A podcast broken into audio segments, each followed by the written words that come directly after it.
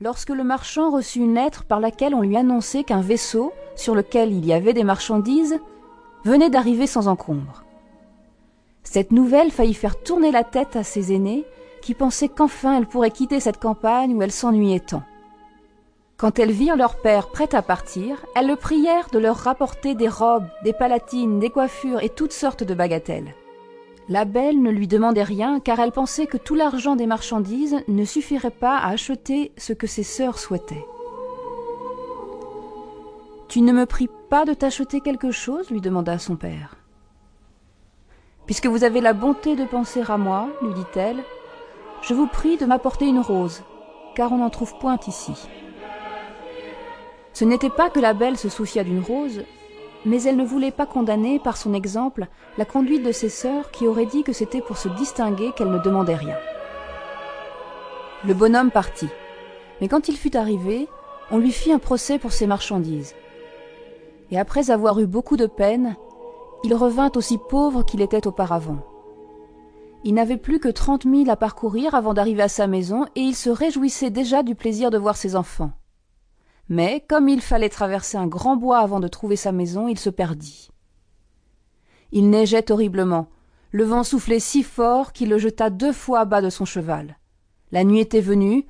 Il pensa qu'il mourrait de faim ou de froid, ou qu'il serait mangé par des loups qu'il entendait hurler autour de lui. Tout à coup, en regardant au bout d'une longue allée d'arbres, il vit une grande lumière, mais qui paraissait bien éloignée.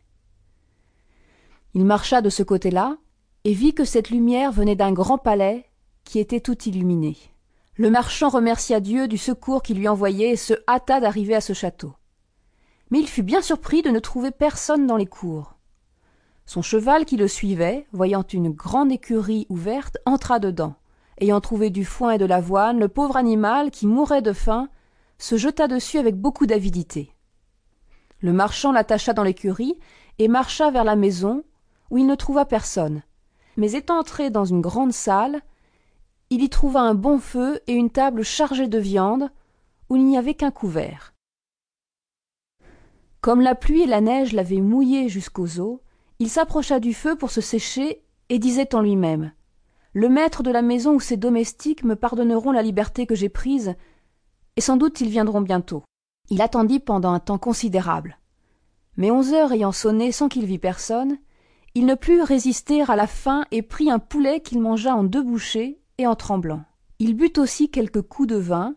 Devenu plus hardi, il sortit de la salle et traversa plusieurs grands appartements magnifiquement meublés. À la fin, il trouva une chambre où il y avait un bon lit, et comme il était minuit passé qu'il était là, il prit le parti de fermer la porte et de se coucher. Il était dix heures du matin quand il s'éveilla le lendemain, et il fut bien surpris de trouver un habit fort propre à la place du sien qui était tout gâté. Assurément, pensa-t-il, ce palais appartient à quelque bonne fée qui a eu pitié de ma situation. Il regarda par la fenêtre et ne vit plus de neige, mais des berceaux de fleurs qui enchantaient la vue. Il entra dans la grande salle où il avait soupé la veille et vit une petite table où il y avait du chocolat. Je vous remercie, madame la fée, dit-il tout haut, d'avoir eu la bonté de penser à mon déjeuner.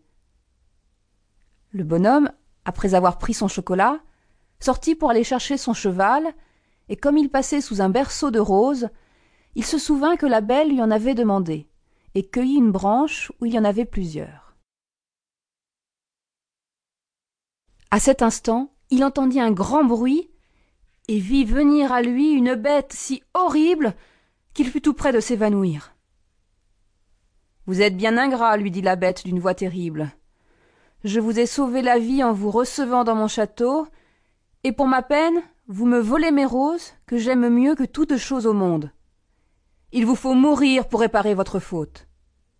Je ne vous donne qu'un quart d'heure pour demander pardon à Dieu. Le marchand se jeta à genoux et dit à la bête, en joignant les mains. Monseigneur, pardonnez-moi, je ne croyais pas vous offenser en cueillant une rose pour une de mes filles, qui m'en avait demandé. Je ne m'appelle point monseigneur, répondit le monstre, mais la bête. Je n'aime pas les compliments, moi je veux qu'on dise ce qu'on pense. Ainsi ne croyez pas me toucher avec vos flatteries.